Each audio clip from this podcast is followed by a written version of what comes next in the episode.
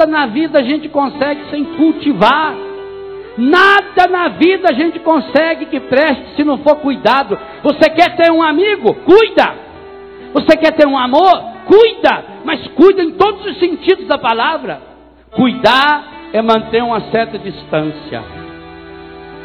Eu preciso aprender a manter uma certa, uma certa distância das pessoas. Eu não posso invadir a intimidade de uma pessoa. Que coisa linda quando uma pessoa chega e abre o coração para a gente e conta um segredo para o nosso coração. Então é cuidado. Eu tenho que manter uma distância. Mas cuidado também. Nosso relacionamento é, é forte, mas ele é frágil. De uma hora para outra, ele acaba. Ah, meu irmão, como é bom quando descubro que ao chegar no fim, ele não acabou. Eu pude experimentar isso com todas as forças do meu coração, como eu nunca tinha experimentado há dez dias quando papai faleceu. Papai foi e vai continuar sendo um grande amigo. Além de ser meu pai, era amigo. A gente se amava muito. A gente se dava muito bem. Não só eu, meus irmãos todos. Papai era uma pessoa especial demais. Papai aprendeu a fazer da doença um hino de amor a Deus. Nunca reclamou, estava sempre rindo, sempre contando uma história, sempre alegre. Papai morreu de repente. Era o único jeito que ele ia morrer. Se dependesse dele, ele não morria de jeito nenhum. Ah, ele amava a vida. Amava. Amava a vida porque amava as pessoas. Porque cultivou relacionamentos. Papai levantou, já estava nos últimos dias ele teve um, uma ameaça de infarto. Nunca tinha tido isso. Mamãe foi fazer a comida que ele queria. Parou o bigode dele. Cortou os pelinhos do nariz, da orelha. Ajeitou o cabelo como fazia sempre. Isso é cuidar. Os médicos não tiveram trabalho com ele, não. Ela cuidou dele a vida inteira ele cuidou dela. Um cuidava do outro.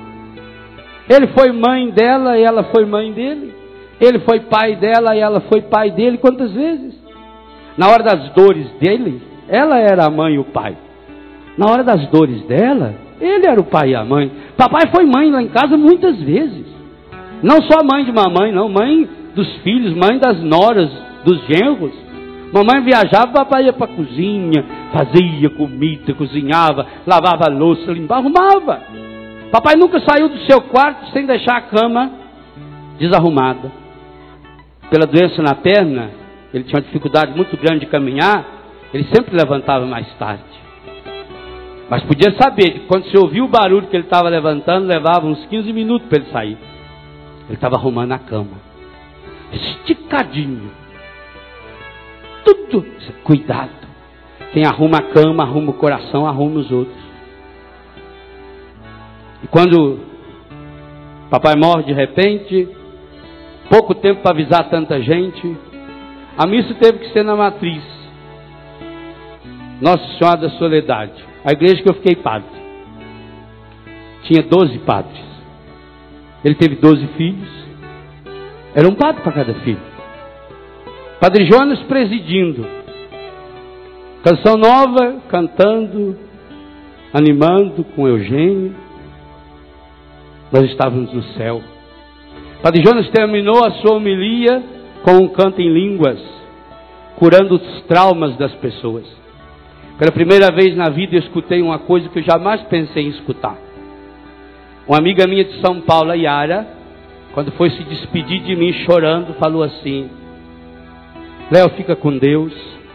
Muito obrigado por ter me permitido participar desse momento na sua vida. Gente, como é que pode isso?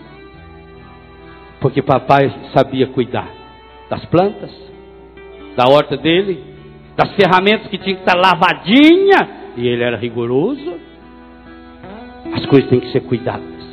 Papai sabia cuidar dos amigos, por isso todos os seus amigos. E por isso quando nós chorando carregávamos o seu caixão, saindo pelo corredor da igreja matriz, o povo explodiu num aplauso. aplaudindo aquele velhinho que amou, que fez grandes obras porque soube cuidar. Cuidou de si, cuidou, cuidou dos seus relacionamentos, cuidou dos seus filhos, cuidou da sua fé. Horário de missa era sagrado. Nome de padre dentro da minha casa sempre foi sagrado. Papai jamais permitiu uma brincadeira, um comentário. Papai cuidava. As coisas sagradas cuidadas. E eu dizia isso para mamãe: tudo que o papai recebeu, ele recebeu por causa dela. E ela recebeu por causa dele. Porque um cuidou do outro. Por isso, a única prece que a minha mãe fez, durante todas as orações que aconteceram, foi agradecendo a Deus os 52 anos, quatro meses e um dia que eles viveram testemunhando o sacramento do matrimônio. Isso pode acontecer com você. É possível. São lágrimas que banham e que fecundam. São lágrimas que curam.